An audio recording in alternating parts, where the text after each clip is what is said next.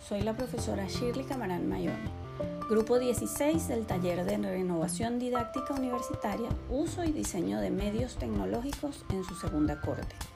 El día de hoy, tal como está previsto en la actividad del módulo 2, debemos entregar un archivo de audio con nuestra posición en función del siguiente planteamiento. Zavala 2019 expone que la base fundamental del éxito de cualquier proceso de innovación se encuentra en la forma en la que cada actor involucrado asuma los cambios propuestos. En el caso de la educación universitaria mediada por las TIC, ha sido evidente la necesidad de reconstruir la acción docente para ajustarse a las nuevas demandas. Para ello, pienso particularmente debemos describir cada uno de los tópicos que se nombran en el enunciado y solo así podemos a partir del conocimiento consciente esclarecer alguna posición.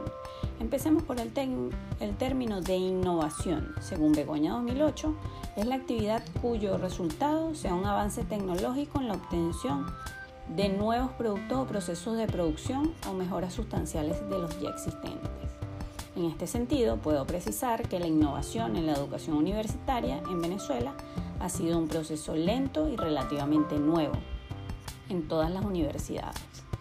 En la Universidad Simón Bolívar específicamente tenemos cerca de 11 años trabajando arduamente para implementar lo que hoy día se llama las tecnologías digitales disponibles, que no es más que la implementación de metodologías, herramientas y estrategias docentes para ejercer a distancia este proceso. Una tarea que ha sido difícil en cuanto a la aprobación de diversas instituciones externas pero hoy día con los estragos que ha causado la pandemia a nivel mundial es imperativo evolucionar y seguir adelante, sobre todo cuando se refiere a educación.